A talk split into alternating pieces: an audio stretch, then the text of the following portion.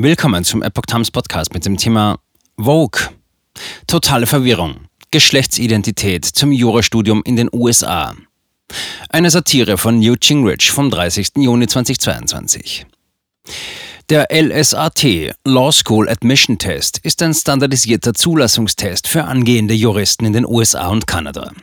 Dass man im dazugehörigen Fragebogen zwischen elf Geschlechtsidentitäten wählen soll, macht den Politiker Newt Gingrich fassungslos. Kürzlich brachte mir ein Freund den Fragebogen, den man ausfüllen muss, wenn man sich für den Law School Admission Test LSAT anmelden will. Jedes Jahr legen mehr als 100.000 Menschen den LSAT ab. Der Test ist sehr wichtig, um zum Jurastudium zugelassen zu werden. Um sich für den LSAT anzumelden, muss man ein Online-Profil erstellen. Dabei muss man einen Fragebogen ausfüllen, der derzeit den folgenden Abschnitt enthält. Geschlechtsidentität, Mehrfachauswahl möglich. Agender, Androgyn, Demigender, Genderqueer oder Genderfluid, Mann, Transgendermann, Nicht-Transgendermann, fragend oder unsicher, Frau, Transgenderfrau, Nicht-Transgenderfrau, zusätzliche Geschlechtskategorie, Identität bitte angeben, zusätzliche Geschlechtsidentität, keine Angabe. Ich habe vier Fragen zu diesem Abschnitt des LSAT-Bewerbungsverfahrens. Erstens, was bedeuten einige der Wörter? Ich gebe zu, dass ich Agender, Androgyn, Demigender und einige andere nicht sofort definieren konnte, ohne sie nachzuschlagen. Zweitens, was fehlt, wenn man wie viele Geschlechter gibt es googelt, findet man eine Liste mit 58 Geschlechtern und eine andere mit 72 Geschlechtern. Welche Liste ist richtig? Nach wie vielen zusätzlichen Geschlechtern sollten im LSAT-Bewerbungsverfahren gefragt werden?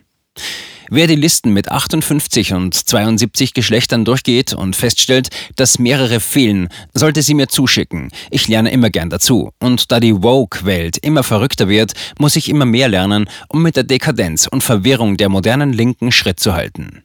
Drittens, warum sollte jemand, der sich für ein Jurastudium bewirbt, überhaupt diese Art von persönlichen Informationen ausfüllen müssen?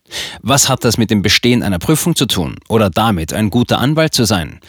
Die Antwort ist einfach. Dies ist ein Instrument der Diskriminierung.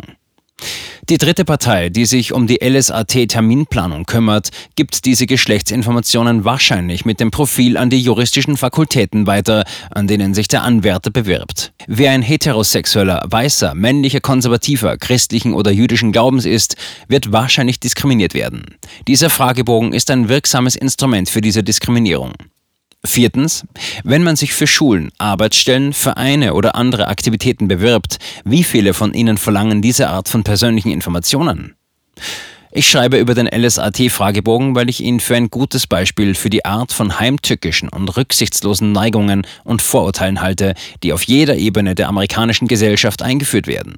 Der Sozialismus des Big Government zusammen mit den woken kulturellen Linken hat sich in der gesamten amerikanischen Lebensart und Kultur festgesetzt. Kein Eingriff ist zu persönlich, kein Teil des Lebens zu privat und kein Gedanke zu intim, als dass die woken Linken ihn unbehelligt lassen könnten. Die Linken haben ein totalitäres Bedürfnis, sich überall aufzudrängen und eine neue Welt zu erfinden und sie dann einer Nation aufzuzwingen, die damit nicht einverstanden ist, sich aber endlosem Zwang ausgesetzt sieht. Der LSAT-Fragebogen ist nur ein weiteres Beispiel für aufgezwungene Wokeness, Gedankenpolizei und allgegenwärtige und effektive Diskriminierung.